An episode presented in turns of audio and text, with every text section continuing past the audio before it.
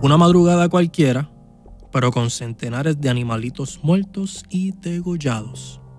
En la madrugada del 1995, en Canovana, Puerto Rico, este señor encontró a su perro, gallinas, vacas y cabras muertos y degollados. Cuando se hicieron las investigaciones, encontraron un detalle y es que en su gran mayoría a todos le habían estirpado, extraído, perdóname, la sangre. Como dije anteriormente, le habían chupado la sangre. Vaya la redundancia. estamos hablando que en el 1995 tú te, tú te levantas en tu rutina habitual, en tus mañanas, y cuando vas a chequear tus ganados, tus animales, tus vacas, tus cabras, tú encuentras una masacre de todos ellos. Y cuando encuentras esa masacre, te percatas que todos tienen la misma mierda. O sea, todos los todos les trajeron la sangre. Básicamente es como secarlos. Todos tienen dos orificios que son perfectos. Dos orificios que son perfectos. En el cuello, eh, yo creo que en el cuerpo. Hay, hay un video, hay un video, no, hay una foto que se ve que como un animal le arrancaron como que la piel de la cabeza Joe, eso está bien fucking creepy. Entonces, en todos hay un detalle bien particular, bien particular, y es que en todos, eh, en todos estos animales, los testigos afirman que el olor, en vez de ser la sangre, era como un olor a químico. Pues se trata nada más y nada menos que del chupacabra. Suena bien fucking loco esto es una leyenda o es un mito, yo no sé, yo creo que ustedes me digan. Eh, vamos allá. Lo más seguro si tu edad es entre los 25 o 30 años, obligado a escucharte de esta leyenda, aunque los investigadores y científicos descartan que esto sea falso, o sea, prácticamente que esto no es, esto no existe. Misterioso el caso, ¿verdad? Esta bestia surgió de la noche a la mañana. No había ni registro, ni siquiera se sabía que realmente estaba cocinando la muerte de los animales en el ganado. Al principio se había, se había rumorado que era como un tipo de plaga que estaba sucediendo en esos momentos, pero cuando siguieron, vamos, tú y yo somos vecinos, vivimos en en el monte de la puñeta de Calle, o donde sea, en Canóvana. Vamos a ponerle Canóvana. Vivimos en una montaña en Canóvana. En la montaña. 1995. Que no existe internet, nada. So, las voces entre vecino y vecino siempre se decía como que yo, eh, mis perros amanecieron muertos, mis vacas amanecieron muertos, tú tienes, tú tienes algo que ver, sí o no. y, cuando se sigue rumorando la voz que empiezan, que todo el mundo como que en sus granjas o en sus patios empiezan a ver que todas sus gallinas y todos sus animales se mueren y todos tienen específicamente la misma descripción cuando los matan. Puñeta. Le entra el terror a cualquiera. Porque imagínate, 1995, tú no sabes qué carajo está pasando eh, Vamos a empezar por los avistamientos. El primer testigo era Madeline Tolentino, quien afirmó haberlo visto. Y según ella, ella estaba asomada por la ventana cuando vio a esta criatura. No dio mucho detalle de cómo era la criatura. Son excelentes descripciones, Madeline. Eres una héroe. Este otro señor también logró ver esta bestia y su detalle, sus detalles los describe como ojos rojos y aterradores, siete pies de estatura, en la espalda llevaba púa y sus garras eran largas y afiladas. Mm. Yo recuerdo esta historia. Es más, más seguro me envíen un mensaje para decirme, cabrón, de hablar de mí. Anyway, yo tenía como 14 años, 15 años, y yo recuerdo un pana que, que él, le gustaba esa mierda de las gallinas y toda esa pendeja. Y yo al principio pensé que en verdad estaba bien loco el chamaco, pero después de casi 15 años puedo decir como que cabrón no estás loco, puedo entenderte.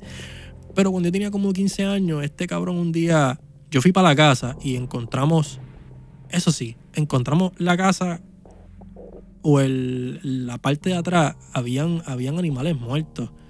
Eh, él tenía gallinas y las gallinas ah, como que estaban muertas, ¿saben? Yo recuerdo esto porque tenían, todas las gallinas tenían como que dos orificios en, el costado. Y a mí me entró curiosidad. Pero realmente yo tengo 15 años. Yo tenía bastante problemas a mis 15 años. Y dije, cabrón, si existe un animal, o existe un alien, o existe lo que sea, manténlo lejos de mí. Porque bastante problemas tengo. Y a mis 15 años créeme que los problemas a mí me llovían. So, como que nunca le presté muchísimo detalle de lo que él estaba diciendo. Pero sí recuerdo esta anécdota bien cabrona porque ahora que estoy haciendo la noticia lo recuerdo. En el, en el 2007, en el estado de Texas, un extraño depredador mató a varias gallinas en el rancho de una mujer de nombre Phyllis Canyon quien una tarde tuvo la oportunidad de ver al extraño animal y la dejó estupefacta, según ella. So, estamos hablando de Texas.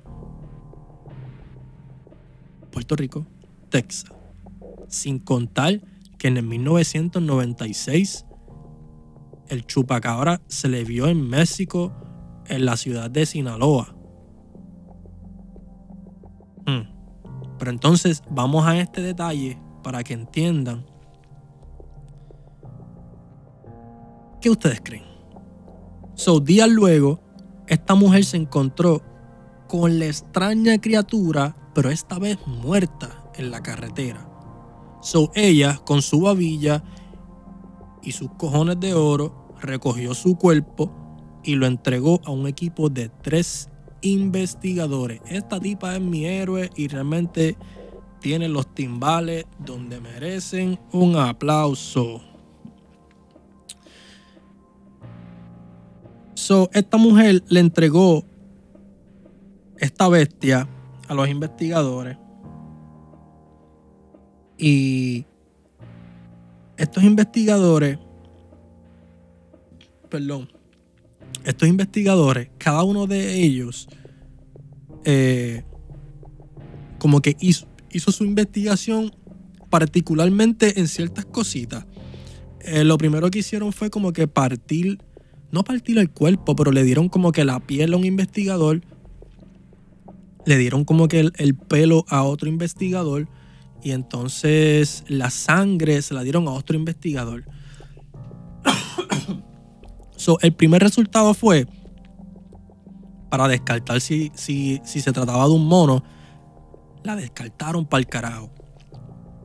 Entonces, en la segunda investigación, tengo como que dos, creo que tengo.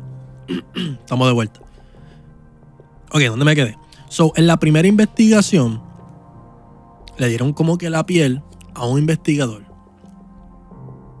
Al segundo investigador le dieron como que esas espúas que supuesta, esas púas, esas púas que tenían atrás de la espalda, se la dieron a otro, a otro investigador.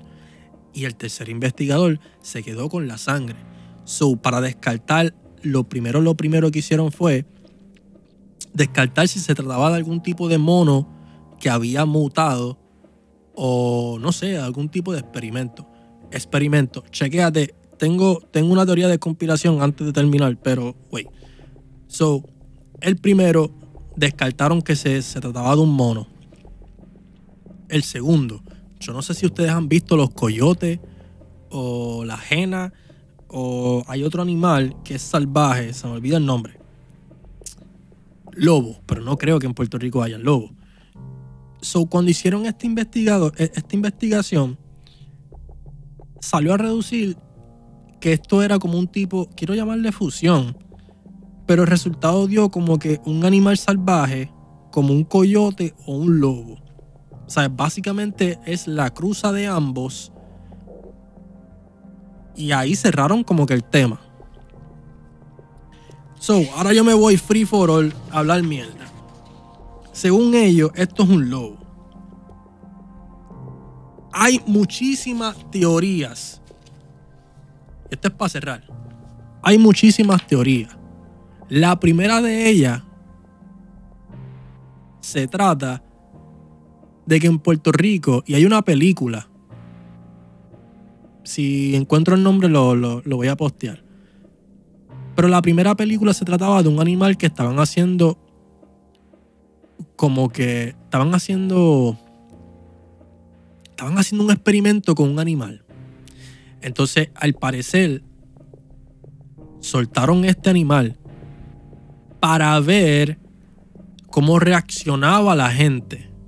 O sea, si reaccionaban a pánico, si reaccionaban de manera normal. Entonces, este experimento, según lo que se alega, es que este chupacabra o esta bestia o como usted la quiera llamar, es básicamente y que un arma letal para algo que ellos quieren hacer, que todavía no se sabe. Mi segunda teoría de conspiración, mi segunda teoría, y estos son mis teorías en viaje quechú, en los viajes que me voy cuando fumo mucha hierba.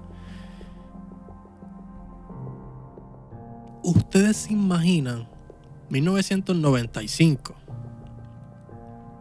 Yo creo en el extraterrestre. Creo en los ovnis. Creo en, creo en cualquier ser que esté fuera de este planeta o en cualquier otra galaxia, porque existen. So, mi teoría es como que este animal fue